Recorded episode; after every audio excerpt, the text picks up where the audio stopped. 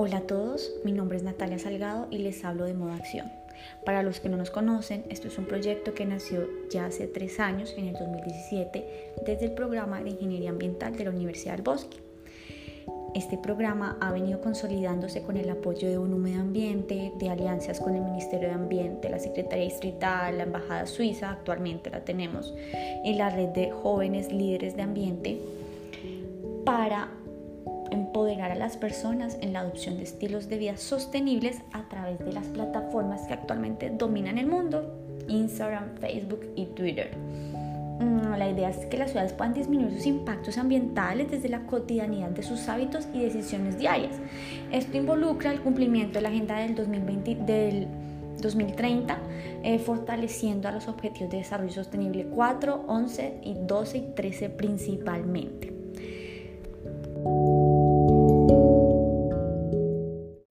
¿Cuál será la dinámica de estos podcasts? Se preguntarán. Inicialmente es visibilizar emprendimientos sostenibles. Sabemos que Moda Acción, a través de los diferentes mecanismos de las redes sociales, intenta capacitar a la ciudadanía de temas sostenibles. Estos emprendimientos van a estar diferenciados por temáticas las temáticas de ocio sostenible, de bienes de consumo sostenible y todas las distintas temáticas que podemos encontrar en la sostenibilidad y en estilos de vida sostenibles, los vamos a encontrar y los vamos a sustentar con emprendimientos que nos refuercen la parte de acción.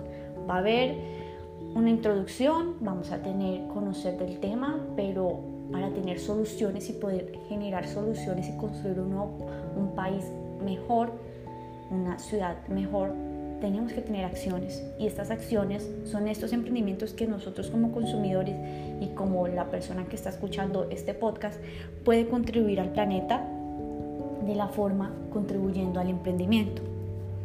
El día de hoy me complace mucho tener un invitado, Daniel Rodríguez. Él es un emprendedor con un emprendimiento que se llama Amazónico, con K, si quieren irlo a ver en Instagram soy amazónico. Él les va a hablar un poco. Hoy el tema va a ser de reciclaje. Les daré algunos tips. Les daré qué hago yo, qué podemos hacer como comunidad. Y quiero finalizar con la entrevista que tuve con él, en el cual le explica este emprendimiento, eh, de dónde nació, cómo de qué se trata.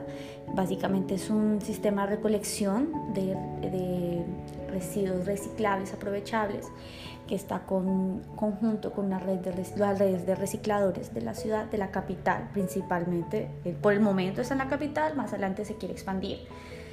Y bueno, no les adelanto más, espero que se queden hasta la entrevista, que está realmente muy interesante, un, un muchacho muy inteligente y con toda la actitud para cambiar este mundo. Ahora sí, entrando en gastos, vamos a empezar. El día de hoy vamos a hablar de tambores, reciclaje. Tenemos eh, pensado como en nuestra mentalidad, en lo que pensamos, que efectivamente reciclar, muy poca gente lo hace, una separación en la fuente, que yo me ponga a tener dos canecas en mi casa, que o tres o cuatro, pues principalmente dos, que es la negra, que es donde meto los residuos orgánicos, los residuos no aprovechables, y la blanca, donde meto plástico, papel, cartón, vidrios, latas y demás bienes así que, nos, que surgen del hogar. El papel higiénico están los mm, no reciclables, está en la bolsa negra, pero principalmente podemos empezar con eso, ¿no? ¿Qué es lo que sucede? Que pensamos, nosotros reciclamos y no hay una no hay una concientización de parte de, de parte del país, de parte de, una campaña estricta de sensibilización de cómo se recicla.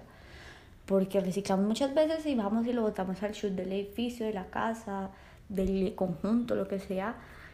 Y vemos cómo el carro de la basura mezcla todo. Coge todas las bolsas, los mezcla, lo compacta en una misma cavidad y ya está. La idea cuál es? Les voy a dar un tip acá que lo que yo reciclo aproximadamente hace dos años empecé a reciclar. Y es darle esos reciclajes Primero, principalmente, primero saber qué días a la semana va el camión de basura. Va en la mañana, va en la tarde, va a saber también los horarios. En mi caso van en la tarde, los lunes, miércoles y viernes. Yo en Bogotá, ¿no? Claro, está, estoy hablando de Bogotá. Eh, antes, siempre, siempre, recuerden esto, antes de los días de reciclaje, los días que pasa el camión, antes siempre pasan los recicladores. ¿Cuál es la idea? Uno sacar la basura cuando estén pasando los recicladores. Ahorita en tiempos de post pandemia, pues en pandemia, pues que post pandemia, hay, hay mucho miedo frente a uno tener contacto con personas y pues más con gente que es desconocida para uno. Podemos hacer lo siguiente, podemos ese mismo día, antes de que baje la basura del conjunto, en mi caso es tipo 3 de la tarde, a las 12, 11 o en la mañana de ese mismo día, botar la basura reciclable los residuos, perdón, no es basura, los residuos reciclables. Botarlos para que, si no, tenemos, no queremos tener contacto con los recicladores, ellos puedan tener, mm, visibilizar en la, en la parte superior, digamos, de las canicas que emiten cada conjunto, donde está el material reciclable, que ellos puedan tener, lo que ellos puedan, la bolsa que usted recicló, la puedan tener y hacer todo el proceso final de esos residuos, no que solamente se quede en los en las cavidades compactadas de los camiones de basura. Eso es lo principal. Vamos a empezar con dos basuras, muy, muy, muy brevemente, muy simple.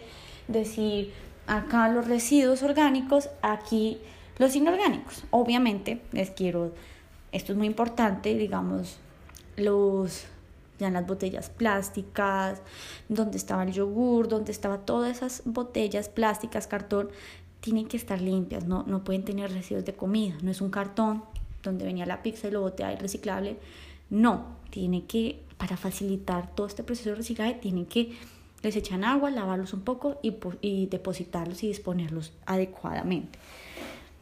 Esto es como una base, una base para empezar. Cuando, empiece, cuando empiecen y van a ver cuando pase el tiempo, es, uno se aterra cuando va a las casas y nadie recicla o o combinan los, los residuos y uno dice, pero es que todo esto se puede aprovechar.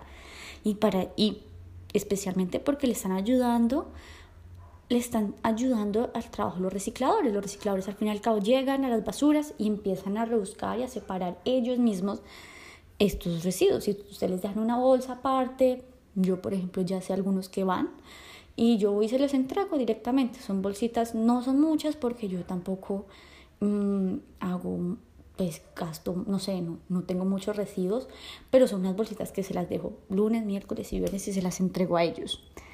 ¿Qué otras cosas podemos saber de esto? Así, esto es el base, básico para que empecemos todos, por favor, esto es una labor impresionante, no se imaginan, no se imaginan la reducción en, en la huella hídrica, en la huella de carbono, en los árboles talados, en todo esto. Hay que apoyar esos emprendimientos y hay que apoyar empezando nosotros mismos con el reciclaje que no nos cuesta absolutamente nada. ¿Qué otra cosa puede haber?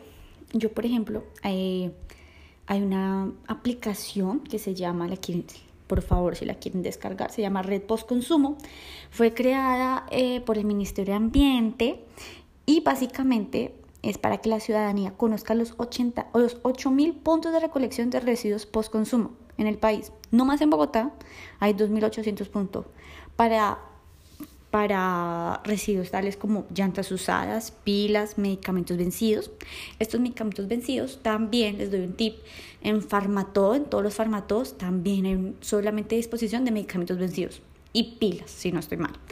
Pilas, pilas, las baterías de plomo ácido también, las pilas mm, en los centros comerciales, si no estoy mal. Eh, los residuos de bombilla, los computadores, los envases de publicidad. Digamos que estos puntos de recolección, la aplicación lo que hace es mostrarte el mapa de tu ciudad, de las ciudades que tengan estos puntos de recolección y te, tú lo puedes, de hecho, tú lo puedes diferenciar eh, por, el, por el tipo de residuo que quieras bombillas, pones bombillas y pum, te aparecen solamente las de bombillas más cercanos donde tú puedas ir, los tienes ahí. El los éxitos, todos los éxitos de todos los países tienen eso. Por ejemplo, el de la 134 Bogotá, el de Unicentro, tienen todos los residuos, tienen todos estos residuos que, que, les acabo de mencionar, lo tienen. Entonces ustedes pueden ir chismosearla, eh, se creó en el 2014, en el 2017 se actualizó y ha venido recolectando muchos adeptos. Yo lo utilizo mucho, me parece supremamente interesante, muchos conocidos también la usan, y pero pues ya me sé más o menos los, los, los puntos que me quedan fácil. Hay otro punto otros tipos de residuos también como difíciles de manejar, que no es como que tú se lo des a un reciclador y, y él lo acepte, pues porque no, porque no, él no maneja eso ni tampoco tiene las alianzas mm, en su disposición final para poderlo reciclar. Es el aceite. El aceite cocina, no se imagina la contaminación tan grande que tienen las aguas, no, o sea, no se alcanzan a imaginar. Este aceite que es importante, yo lo hice mucho tiempo, es que yo realmente no cocino con mucho aceite, pero para llenar una botellita de plástico me demoré también bastante. Entonces ustedes cocinan, en vez de echar eso al, al lavaplatos cuando se laven la losa, lo, obviamente esperen a que esté frío, no les pase lo que me pasó a mí, lo reenvasan en una botella plástica y lo van guardando de chorrito, de chorrito, de chorrito en cada, en cada comida, en cada, en cada vez que se lo estén utilizando cuando lo tengan lleno. Yo personalmente fui, cuando no había tanta información respecto a eso, hace como cuatro años, yo lo estoy haciendo, mm, a, Palatino, al centro comercial Palatino, al sótano. Uno pregunta, oye, mira, quiero dejar esta botellita de aceite, tan, tan, y el celador te ayuda, te lo lleva. Y por lo que yo entendí, y yo una vez leí en el un artículo de Semana Sostenible, este esta recolección es llevada como que a Madrid para, para poder hacer, se sirve como materia prima para, el, para la producción de biocombustibles. También hay otras que se llaman, mm, otras que tienen una recolección más profunda. En Instagram hay unas que se llaman, les voy a decir el Instagram, se llama Manos, Raya al Piso, Verdes, Col. Este Instagram eh, aparece también puntos de recolección. Este es muy interesante porque los puntos de recolección son de uno, en algunos de unos de, de, de ciertas zonas de, de, Bogotá. Y también se utilizan para biocombustibles. Esto, realmente los aceites usados siempre los ponen como para biocombustibles. Esta empresa es colombiana es muy interesante, además en el de uno que no va mucho. Por favor, los invito a que vayan y lo miren en Instagram para saber qué puntos de recolección les queda cerca a ustedes o si prefieren ir a Palatino, son dos distintos. Además, para finalizar estos tips que me parecen interesantes, las tapitas sanar, las tapitas de los envases de las botellas o hasta los envases plásticos, mm, también se, se, reciclan para los niños, pero esta tiene una labor más social que es para los niños con cáncer, también todo, todo lo que puedan reciclenlo. Hay otro y lo empecé hace un año ya, ya llevo un año reciclando así. Bueno, reciclando llevo ya como tres años, como dos años y medio, pero esta la aprendí en el trabajo con una compañera. Es una botella, no sé, 1,5 litros de Coca-Cola, de cualquier marca, lo que sea, pero que sea grande, o 3 litros, la que quieran, o cualquier botella. Yo prefiero una grande.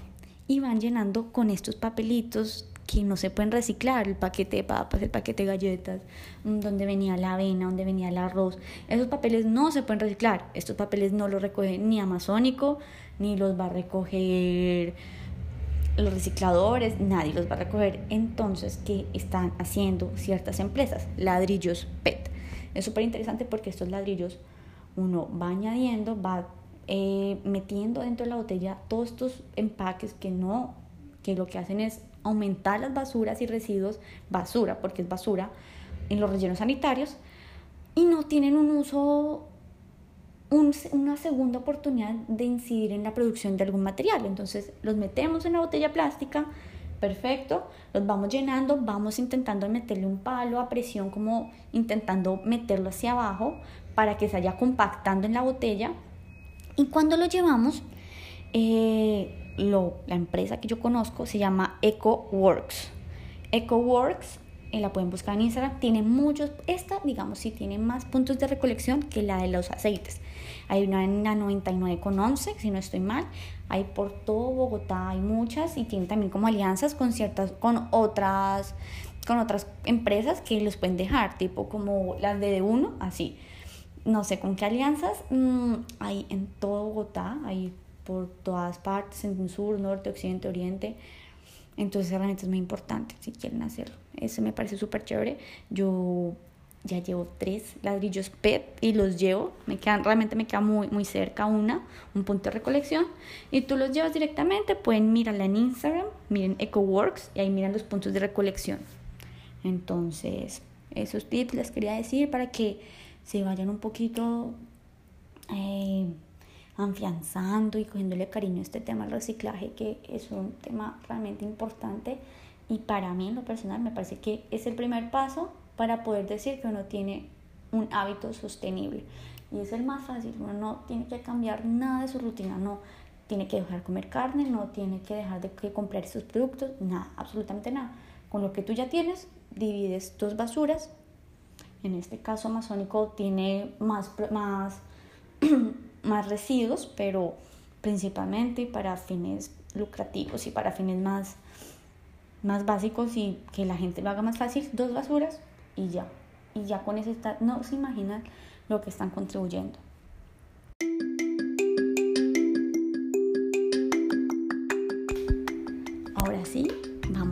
Empezar con lo prometido. Les había prometido una entrevista con Daniel Rodríguez, el fundador de Amazónico. Amazónico con K, lo pueden buscar en Instagram. Eh, vamos a ver una entrevista con él, nos va a hablar un poco sobre el proyecto, básicamente para que los usuarios puedan acceder a él, puedan registrarse en la plataforma. Entonces, adelante. Rodríguez, él es el fundador del emprendimiento que él les va a contar más adelante que se llama Amazónico. Ah, eh, de acuerdo a lo que estamos hablando, el tema de que es del reciclaje. Entonces, esto va a ser una entrevista con él. Primero, yo te quería preguntar para que los usuarios de Modo Acción se enteren un poco del emprendimiento, que nos cuentes de qué se trata y cómo nació. Claro que sí, Natalia. Mira, nosotros somos Amazónico, somos una plataforma web de reciclaje colaborativo que conecta hogares y recicladores para darle una nueva vida a los residuos y para dignificar la labor de los recicladores. Eh, nuestra mecánica, digamos, hacia eh, los usuarios, que somos todos nosotros en nuestras viviendas, eh, es que debemos inscribirnos en nuestra plataforma que es www.amazonico.com con Z y con K. Si están dentro de nuestra zona de cobertura, eh, cada vivienda va a recibir un kit inicial de reciclaje donde de una manera fácil, rápida e intuitiva les mostramos cómo son las mejores prácticas de separación de residuos. Con la ayuda de ese kit más las ayudas que van a encontrar en la plataforma, eh, separen sus residuos y cuando completen el mínimo que les pedimos, que normalmente son esas dos bolsas que vienen en el kit, eh, programen la recolección. Nuestros recicladores se acercan, les hacen una recolección, una retroalimentación de cómo lo están haciendo y eh, les otorgan un puntaje. Un puntaje que ustedes como usuarios van a poder cambiar por descuentos o beneficios en marcas aliadas que tenemos en nuestro marketplace. Eso es, digamos que a grandes rasgos, Amazon. Perfecto. Te quería preguntar cómo nació el proyecto. Muchos proyectos de estos nacen de pronto de alguna iniciativa con unos amigos, de un trabajo de grado, de la universidad. Entonces quería saber cómo nació este proyecto, de cuál fue mm, la, bueno, la misión, ya la contaste, sino como tus ganas de, que, se que se creara este, este nuevo emprendimiento. Sí, mira, eh, yo fundé Amazónico alrededor de hace unos tres años. Eh, yo salgo del mundo de la publicidad, de trabajar en agencias de publicidad.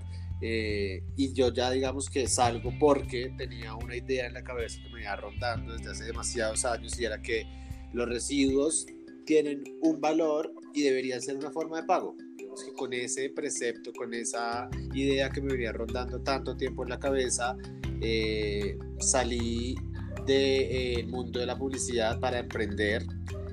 Eh, y digamos que así comenzó. Una vez, digamos, me, empecé a involucrar muchísimo más. Digamos que yo ya sabía el tema del reciclaje porque me gustaba mucho, pero no tan, no estaba como tan metido en el ecosistema. Y ya una vez empecé como a investigar muchísimo más, a conocer más recicladores, a conocer todo el sistema, las leyes, las normatividades y demás. Eh, esa idea que yo tenía que los residuos son una forma de pago evolucionó a lo que ahorita está amazónico, que si bien sí elevamos el valor del de, eh, residuo, por supuesto, y dignificamos que ese residuo tenga un, cierre de ciclo, ahora hacemos muchísimas más cosas que están atadas a, ese principio, pero lo amplificamos muchísimo más. Perfecto. Los fundadores, ¿solamente eres tú o, tiene, hay una, unos cofundadores o alguien más del equipo? Sí, digamos que el fundador soy yo, tenemos y tenemos, contamos con otros dos socios que digamos que podrían ser cofundadores también de Amazónico. Eh, ellos, uno de ellos encargado como más de la parte de estrategia y la otra eh, más hacia la parte de mercadeo. Perfecto, yo tengo, ustedes, para que los usuarios sepan, ustedes qué residuos son los que están manejando. Nosotros, eh, Sí, nosotros estamos enfocados en todos los residuos sólidos aprovechables domiciliarios, que estos vienen siendo plásticos, metales, eh, vidrio, cartón, papel y tetrapack. Y digamos que precisamente eh, nosotros esas dos bolsas que vienen en el kit son bolsas reutilizables fabricadas con plástico reciclado y esas bolsas tienen dos clasificaciones. Si normalmente digamos que en la alcaldía nos están pidiendo que separemos bolsa negra para ordinarios y bolsa blanca para reciclables es como si nosotros cogiéramos esa bolsa blanca la dividimos en dos y a nuestros usuarios les pedimos que eh, en uno clasifiquen plástico, metales y vidrio y en el otro que clasifiquen papel, cartón y tetrapack. Digamos que esto tiene un trasfondo eh, también y es un poco salvaguardar que los materiales de papel, cartón y Tetra no se vayan a untar o contaminar con residuos que pueden llegar a tener eh, los otros materiales eh, para mejorar también, digamos, el tema de su separación embalaje. Digamos que diferentes razones para esta clasificación, que toda esa sensibilización hace parte de lo que queremos que aprendan nuestros usuarios. Perfecto. Te quería preguntar por qué escogieron estos casi que dos, tipos, pues no, son realmente como tres, cuatro tipos de residuos ordinarios. Por ejemplo, hay otros como, bueno, metal me parece como, metal me parece como que un aditivo que casi nadie recicla, ¿no? Metal es más que todo para el carro que, que está recogiendo chatarrería. Los metales, pero por ejemplo, digamos aceite. En otros, en otros aspectos, aceites usados, las tapitas, eh, de, de, las que recolecta Sanar y como de estos tipos porque solo se metieron con plástico, latas y, bueno, vidrios, tetrapack y cartón. Porque sí, decidieron escoger solo esos. Pues igual son los que más abarcan, ¿no? Correcto, digamos que se inició primero como mirando los elementos más comunes que salen en nuestros hogares, comenzando por ahí eh, y comenzando también porque estos elementos al ser los más comunes son los que tienen un cierre de ciclo muchísimo más fácil.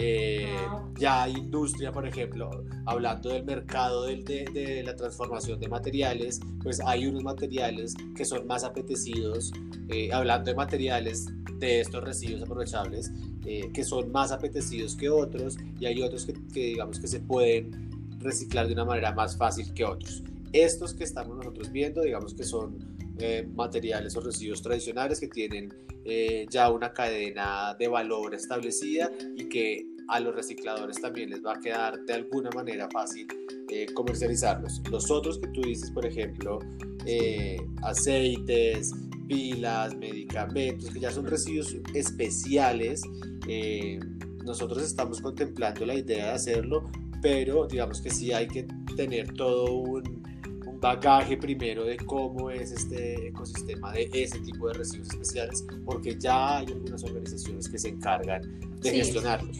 no de recolectarlos, que es diferente, pero sí de gestionarlos. Y es como, como nosotros desde nuestra operación podemos apoyar y aportar más bien a que esas organizaciones que los transforman finalmente tengan esos residuos disponibles, porque pues no muchas veces personas van hasta los puntos limpios en los centros comerciales o en farmacias y demás a dejar no, sus residuos. No, no. si eso no sucede.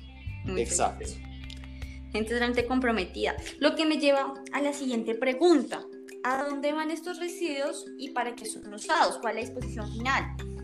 me dijiste que hay una red como de recicladores, pero no sé si, digamos, tengan algún convenio con X empresa que efectivamente hace telas. He visto muchas, muchos emprendimientos de, de telas producto, de productos PET, de residuos PET. Entonces quería saber a dónde van, aparte, digamos, de la red de reciclaje, si hay alguna empresa metida, si hay un producto final después de lo que estamos reciclando. Sí, digamos que como nosotros trabajamos en asocio con, valga la redundancia, asociaciones de recicladores, eh, digamos que ellos tienen normalmente su cierre de ciclo de materiales o de los residuos aprovechables, es decir, ese cierre de ciclo me refiero a que ellos tienen quién, qué industria les compre esos materiales para transformarlos. Cuando alguna de estas organizaciones de recicladores no tiene una salida en el mercado para alguno de estos residuos por diferentes razones. Por ejemplo, puede ser una asociación de recicladores tan pequeña que no alcanza a generar eh, los mínimos que piden muchas de estas empresas que tú dices. Eh, nosotros ahí lo que hacemos es intentar hacer esas, esos, esas simbiosis para que entre diferentes asociaciones puedan llegar a, tener esos mínimos, por ejemplo, eh, y cerrar el ciclo. Eso por un lado.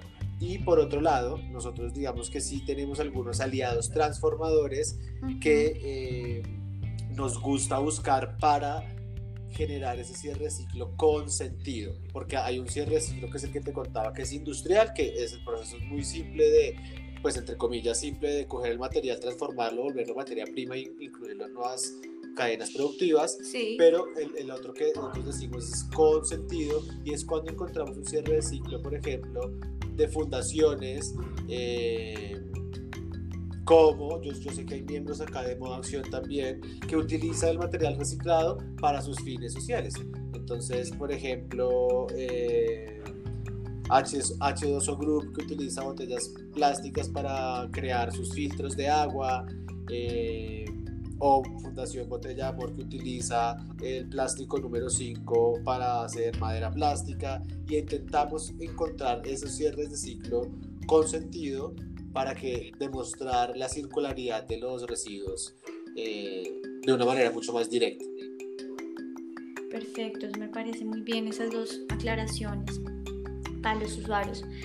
Tengo una pregunta que era, ¿cómo es su sistema de operación?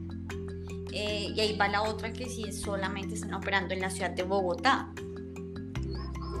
Sí, nosotros actualmente estamos solamente en la ciudad de Bogotá, ya estamos contemplando una expansión a las ciudades principales para el otro año en Colombia.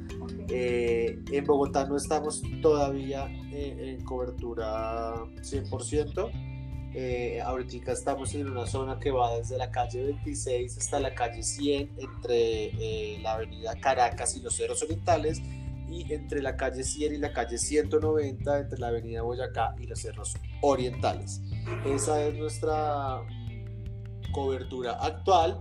Y respondiendo a la primera parte de tu pregunta, eh, nuestra forma de operación es finalmente, como te contaba, esta alianza que tenemos con las asociaciones de recicladores, a quienes les prestamos también, digamos que ellos tienen un acceso en la plataforma, ellos ahí encuentran las rutas que tienen que cubrir eh, y nosotros también, digamos que eh, de puertas para atrás, por decirlo así, les prestamos todo el servicio de capacitación, eh, y tecnificación de su labor. Si bien los recicladores tienen los conocimientos que ninguno de nosotros tenemos, eh, muchas veces estos conocimientos son adquiridos por la experiencia del día a día sin una base técnica que soporte ese conocimiento. Nosotros estamos agregando.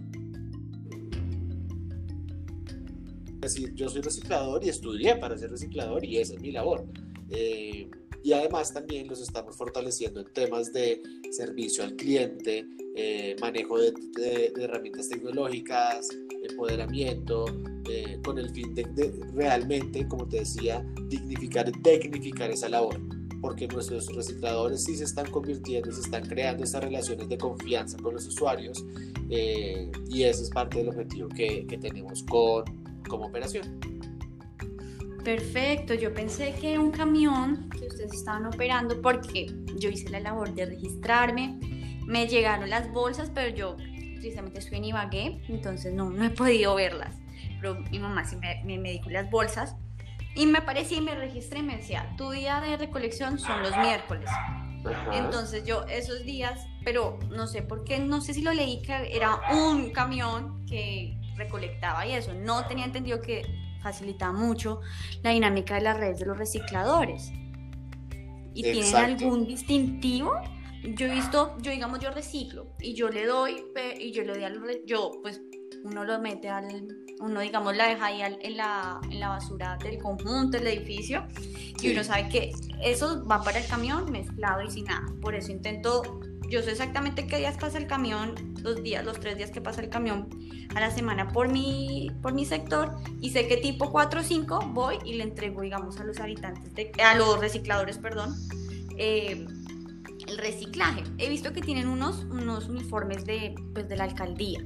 No sabría, digamos, si ustedes tienen algún distintivo que uno pueda diferenciarlos en caso de que digamos uno no pueda uno no puede digamos inscribirse para que le recolecten este miércoles este jueves que uno puede identificarlos eh, la respuesta es sí y no. Digamos que como parte del modelo nosotros estamos trabajando con diferentes asociaciones de recicladores eh, que digamos que de los recolectores que cubren rutas, pues cada quien tiene su, como su organización y cada, organización utiliza, digamos que su uniforme distintivo. Lo que estamos ya estableciendo finalmente ahorita es poder que eh, ese uniforme distintivo esté coasocio, porque finalmente esta es una alianza, eh, y que finalmente sí podamos identificar al que el recolector amazónico sí tenga, digamos, su, su distinción por todo lo que te conté, digamos, de, de, sensibilización y tecnificación y demás, pero además también que hacia el usuario se, se vea de esa forma. Exacto, pero digamos actualmente no tiene algún vínculo, una relación con la Secretaría.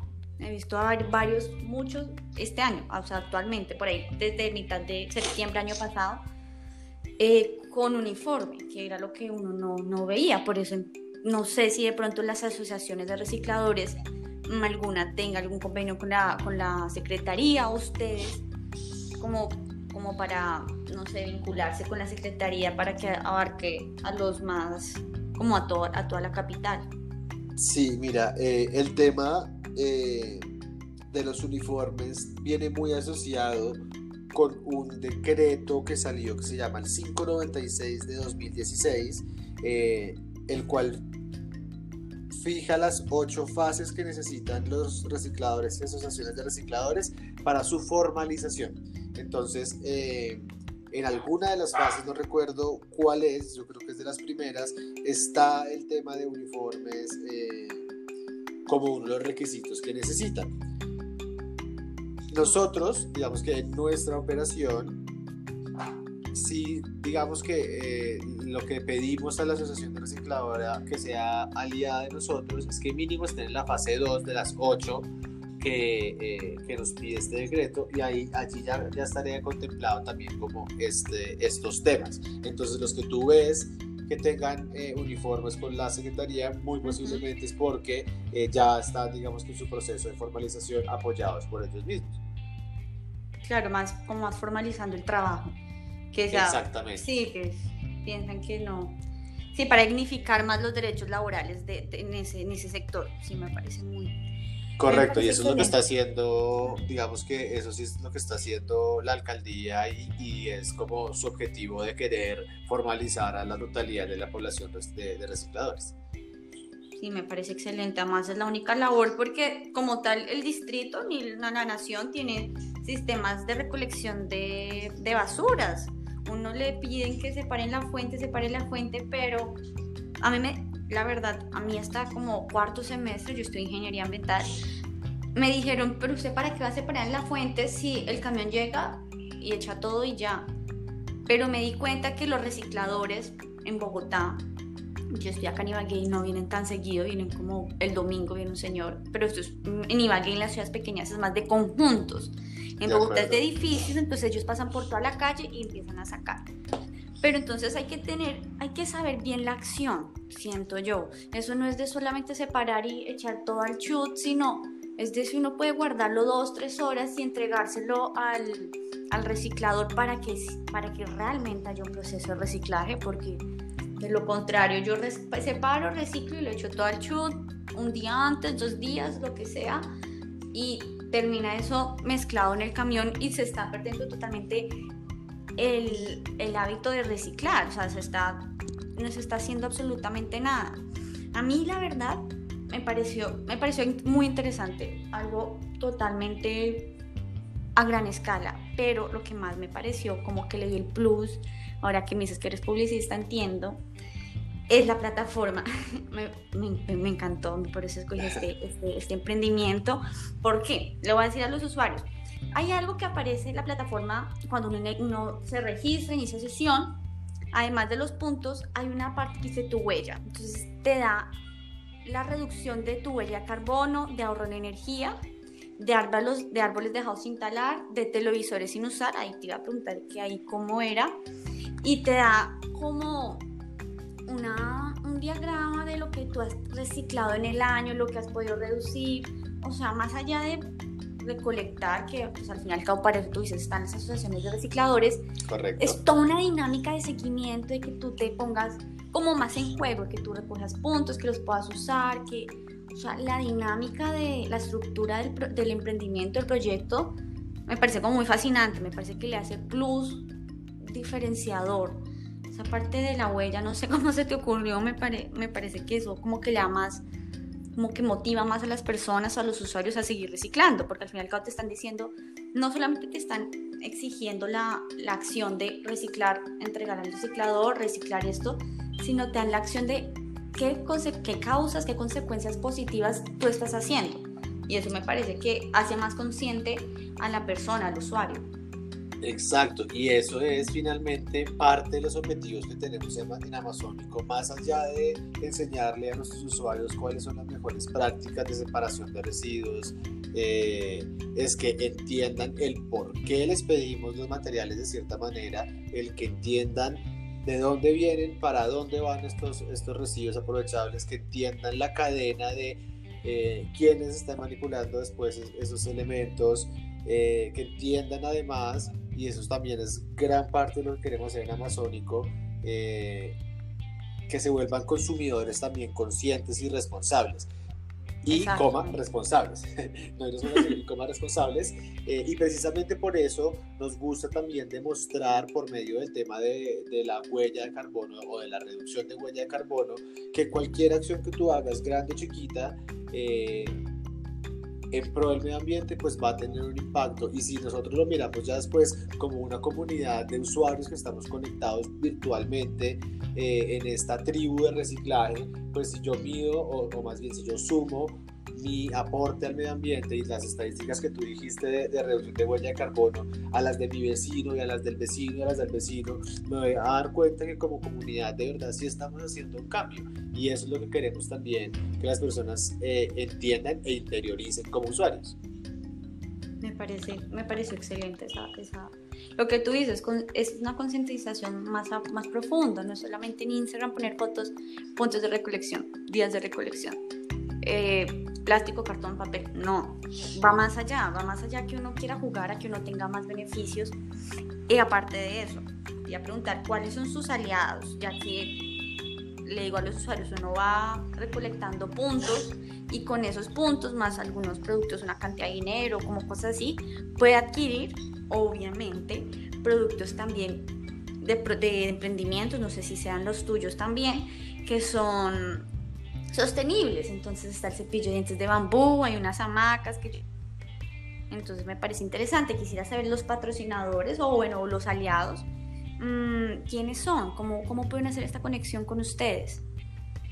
Sí, como tú lo dices Natalia, en el marketplace lo que estamos intentando también hacer es en sintonía con lo que les estaba diciendo de, de, fomentar a estos consumidores conscientes y responsables, pues en el marketplace lo que queremos es demostrar también esas soluciones sostenibles eh, que también hay en los emprendimientos acá en nuestro país. Entonces, finalmente, eh, los aliados que en estos momentos están en nuestro marketplace, mmm, todos son empresas que de alguna manera tienen incorporada la sostenibilidad eh, en su ADN, sea como característica del producto, sea desde su envase, sea desde el apoyo en su cadena de suministro. Por ejemplo, tenemos una marca de zapatos que se llama Pasca.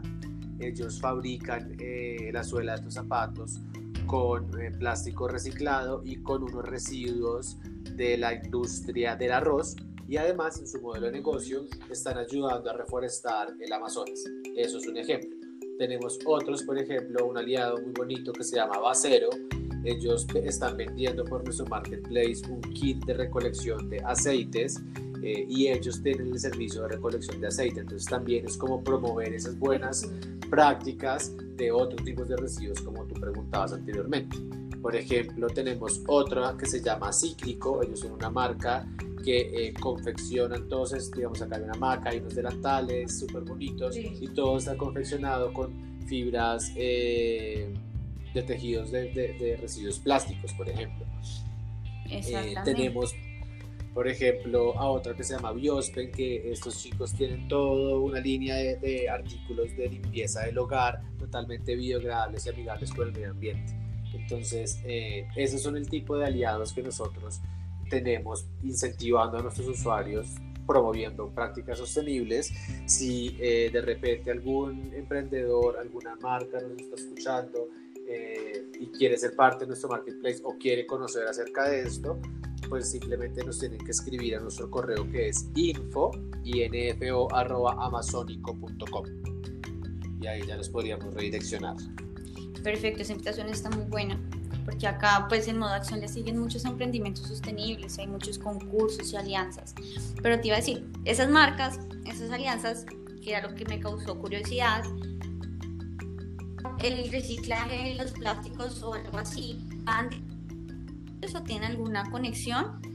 O el sistema de reciclaje que ellos están anclados pues ya pues al sistema que ellos recolectan la, la materia prima, como los plásticos o residuos, ya lo tienen establecido que pensé que pronto su reciclaje ayudaba a esas marcas, o sea, lo tenían como materia prima y por eso estaban aliadas.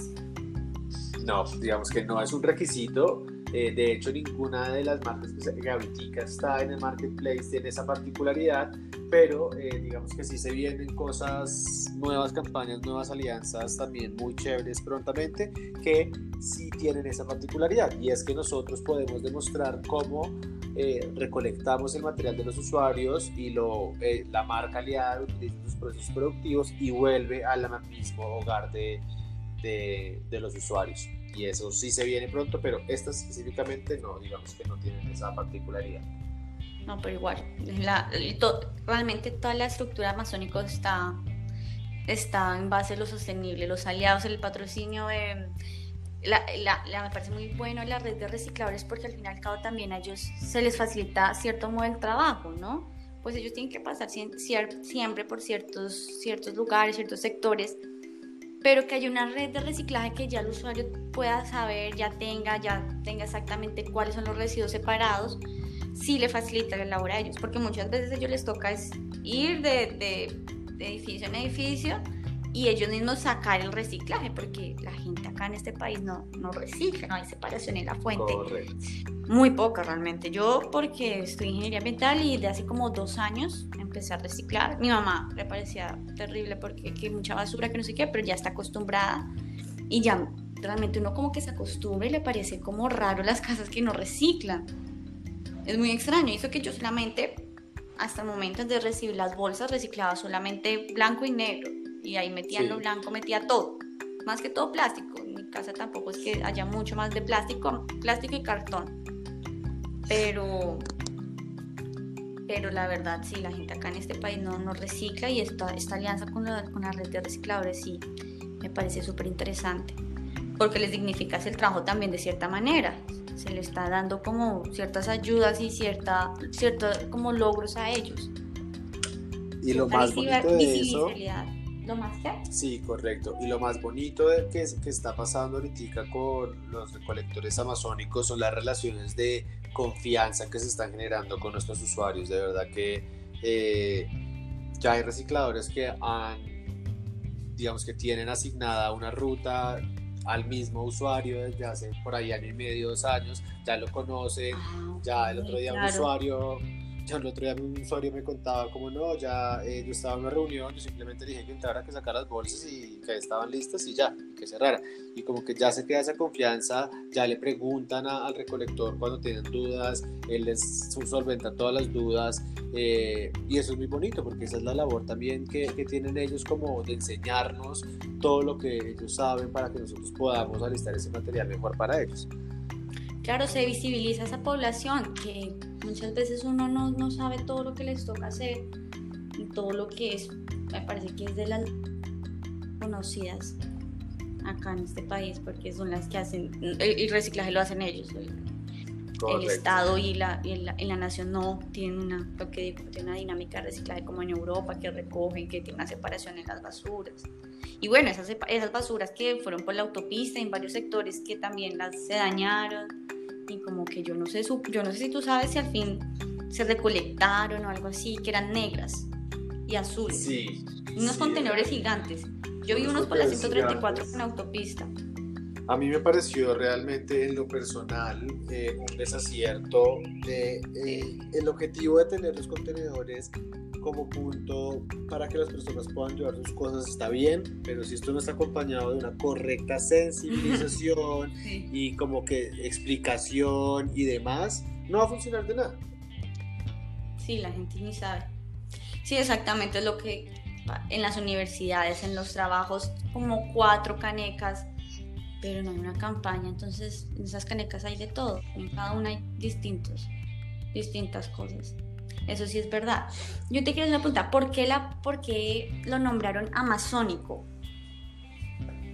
Sí, mira, el nombre amazónico eh, viene finalmente de hacer esa alusión o ese culto que tenemos hacia nuestras tribus indígenas, porque finalmente ellos como tribu eh, milenariamente han tenido un equilibrio entre lo que toman de la tierra y lo que retornan a ella y tienen un respeto por la, por la naturaleza y por el entorno. Y quisimos transportar, digamos que ese mismo respeto por la naturaleza por su, por su entorno a un ecosistema urbano donde finalmente seguimos siendo también un ecosistema eh, y donde nosotros queremos crear esta tribu digital donde cada quien tiene su rol, como en las tribus indígenas, pero también cada quien tiene su, su incentivo para hacer las cosas. Eh, y eso es un poco la explicación como del nombre amazónico y por eso nosotros también manejamos mucho eh, el concepto de tribu amazónico, tribu de reciclaje. Cada vez que tenemos una alianza con una marca nueva, eh, estamos generando una nueva tribu porque también gracias a la, a la, marca estamos teniendo usuarios nuevos y podemos estar midiendo eh, digamos el rendimiento de cada una de las tribus que se están generando con las diferentes marcas. Perfecto, esa esa sustentación no me la esperaba, está muy buena. es muy interesante y tienes toda la razón. Yo te quería preguntar, en pandemia, ¿cómo hicieron? ¿Tuvieron, eh, siguieron eh, haciéndola al sistema operativo y todo? ¿O pararon, no se redujeron? Digamos, no sé si ustedes pudieron ver si se redujeron la gente que reciclaba, la gente no daba. A muchas personas les da miedo tener contacto con el reciclador, entonces no sé si hay alguna, como algún resultado de la pandemia.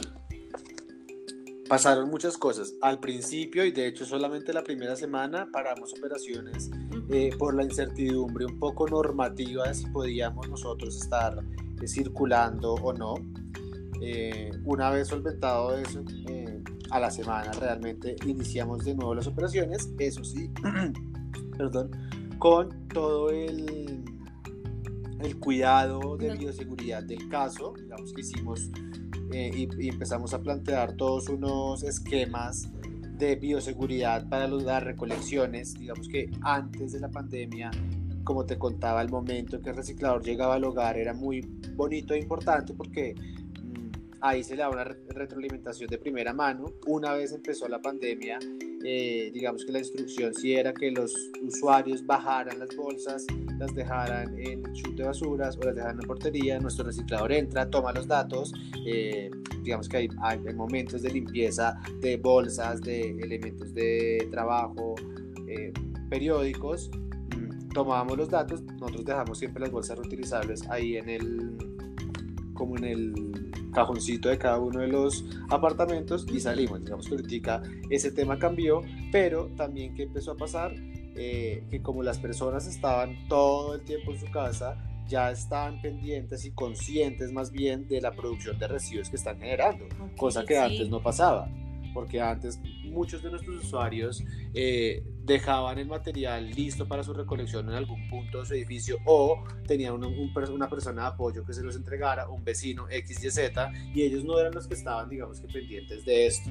Una vez entramos a estar 24/7 en nuestros hogares, eh, pues las personas empezaron a dar cuenta de la cantidad de residuos que generan y que no saben manejar.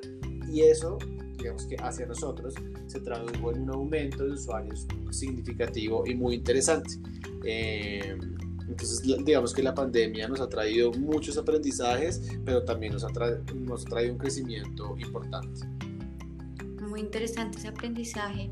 Yo realmente pensé que de pronto en la pandemia se habían reducido tanto la operación como las personas, como con el miedo, como que, no sé, pero interesante que hayan más usuarios, que la gente esté más consciente y que pues, se, expanda más el proyecto, que me parece una iniciativa en verdad excelente, excelente en esos momentos. Digamos que eh, ahí poniendo el otro lado de la moneda, de la moneda, yo creo que sí he visto ya estadísticas, eh, les debo la fuente, pero que, que digamos que muestran que se, se redujo global, eh, digamos a nivel Colombia, a nivel Bogotá, el tema de los reciclables, como que sí hubo un retroceso un poco en la separación en la fuente. Y esto asociado, bueno, en parte por, porque muchos de los grandes generadores o las fuentes grandes corporativas pues no estaban funcionando, entonces eso que por supuesto bajó las estadísticas de, de reciclaje.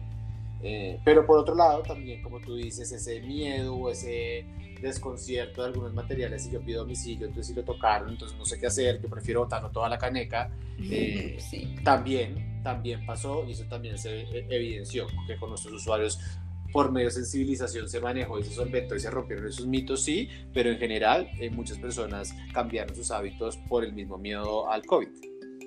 Sí, también eso, el cambio de hábitos también fue y la gente es más consciente. Esto, pienso yo que hubo más solidaridad si los pesimistas no quieran aceptarlo, más solidaridad la trajo el COVID en cuanto nosotros, no solamente Colombia, sino como el mundo. Entonces, de pronto eso también pudo haber que ayudar a la gente, a los recicladores, que darles. Y uno definitivamente tiene razón, uno en pandemia aumentó mucho, mucho los residuos, porque ya más se cocinaba más, si antes no se cocinaba, mm, si antes se pedía, que antes, además hubo como un momento en el que todo el mundo empezó a hacer mercado mercado y como también como muy alimentos perecederos, entonces también eso entra en la cadena de, reciclaje y de producción. Correcto. Te quería preguntar, a ver, ¿cuál ha sido la mayor dificultad que has tenido al momento tanto de crear o, o, de, o del momento de realizar este, este emprendimiento, en el desarrollo de este emprendimiento? La mayor dificultad eh, viene del lado del trabajo con los recicladores, porque eh, digamos que nosotros ya conocemos a nuestros recicladores aliados, eh, conocemos sus necesidades, pero digamos que la población es muy diferente dentro de, de, ellos mismos. Digamos que también hay unos, unos recicladores que cuentan con unas características o elementos de trabajo muy diferentes a otros. Digamos que hay unos que ya tienen sus vehículos, como tú, tú dices, sus uniformes y demás, mientras que hay otros que son los informales, que eh, muchos pueden pasar así con el costal, sin el zapato, eh, y que también son recicladores, pero son diferentes, y es un poco intentar mostrarles que de una manera disruptiva, con tecnología, eh, las cosas pueden cambiar a su beneficio,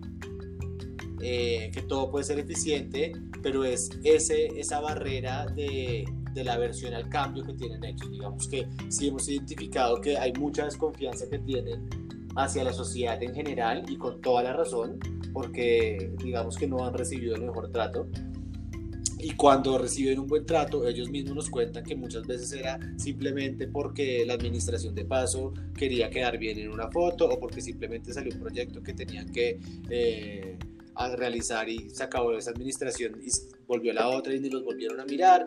Entonces ellos tienen mucha desconfianza hacia la sociedad en general y parte de, eh, de toda esa mm, satanización que la sociedad ha hecho con ellos también se ha traducido en que eh, digamos que no haya una visión a largo plazo eh, más allá de sobrevivir al día al día.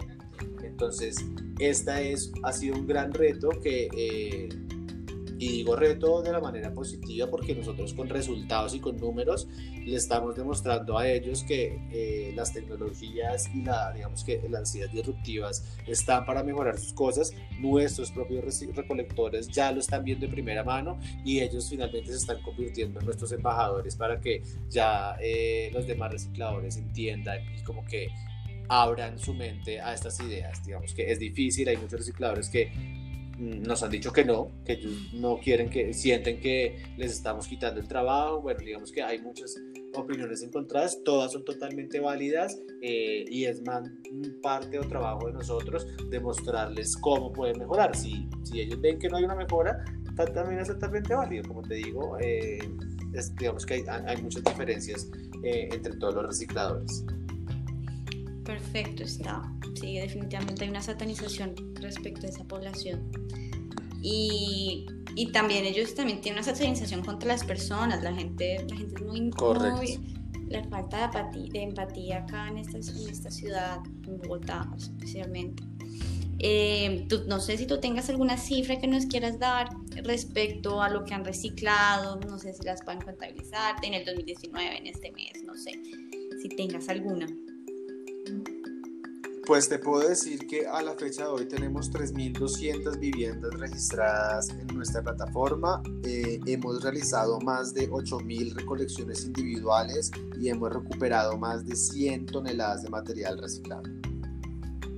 Excelente, son unas cifras muy alentadoras. A medida que van pasando los años van aumentando esas cifras, me imagino.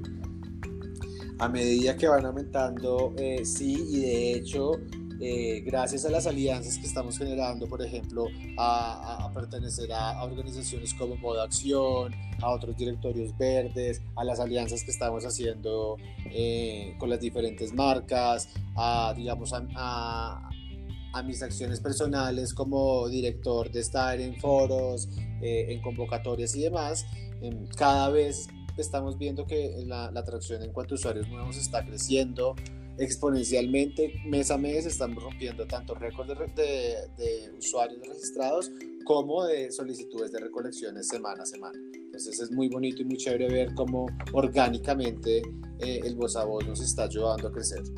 Sí, el voz a voz es lo mejor y realmente es lo que estos emprendimientos son los que deberían estar como más, más, ser más voz a voz en la gente, debería estar como gente que quería conocer más de estos emprendimientos. Hay muchos, yo tengo una lista de los emprendimientos que no sabía en absoluto y la gente no sabe mucho. Hay un una, una, deficiencia de pronto en las comunicaciones, en lo que también a la gente le importa, porque a mucha gente ni siquiera le importa nada de lo que esté sucediendo en su país, ni, en, ni en el ambiente. La te hace las últimas preguntas. ¿Qué planes a futuros tiene eh, Amazónico? Me dijiste que de pronto quieren expandirse en ciertas ciudades principales, tengan otros, otras alianzas. ¿Qué tienen sí, en mente? Eh, digamos que sí, obviamente queremos ser el referente número uno en Colombia, pero yo te cuento también que eh, como parte del apoyo, ni siquiera el apoyo, nosotros en 2018 ganamos una convocatoria de Naciones Unidas, sección medio ambiente, que se llama Seed Low Carbon Awards. Eh, y actualmente seguimos trabajando con ellos un proyecto de replicación para hacer uso de la plataforma en países como Kenia, Ghana, Tailandia, Indonesia eh, y finalmente esta semana, perdón, ya establecimos los dos primeros contactos con emprendedores, unos emprendedores de Ghana, en Accra, y otros emprendedores de eh, Bangkok, en Tailandia. Entonces, esos planes también se vienen eh, el otro año para Amazónico, a ver si logramos que eh, hacer esas alianzas con esos emprendedores para que el nombre amazónico pues llegue también a esos continentes. Bueno, esos, esos emprendimientos internacionales son realmente importantes. Las ONG siempre intentan visibilizar estos emprendimientos o estas acciones de los países como Colombia y los países desarrollados. Para finalizar, Daniel, quería que nos dieras una reflexión, un consejo a todas las personas tanto emprendedores así sostenibles como usuarios de Amazónico o gente que quiere ingresar a Amazónico, como consejo de, de la vida, lo que, lo que tú crees de del esfuerzo, de la consistencia, de la constancia, todos.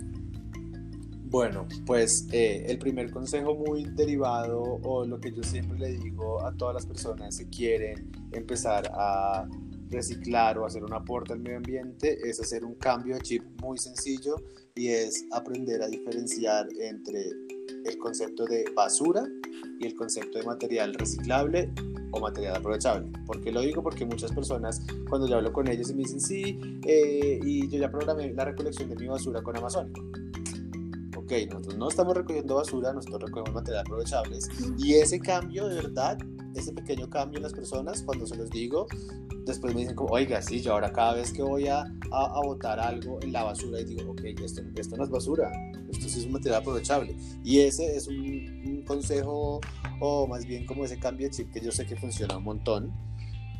Eh, y en cuanto al tema del emprendimiento, digamos que el tema más importante es que se gocen como emprendedores lo que están haciendo y que se equivoquen rápido y barato.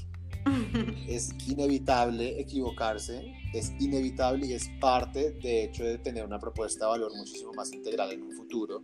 Pero entonces la clave está en equivocarse rápido y barato, para que esto no nos, no nos no, no sea un problema, sino más bien sea una oportunidad de ver, ok, esto no ha funcionado, lo voy a iterar para que sí me funcione. Sí, una oportunidad de aprendizaje. Eh, exactamente. Bueno, Daniel, muchísimas gracias por darnos este tiempo al, al proyecto de Modo Acción.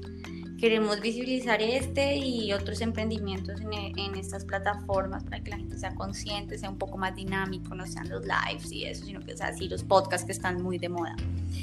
El proyecto me parece fascinante, me parece que le da un plus la plataforma, la, la conexión que ustedes tienen con la red de recicladores, todo el proyecto. Muchísimas gracias por darnos este tiempo nuevamente y no, nada más.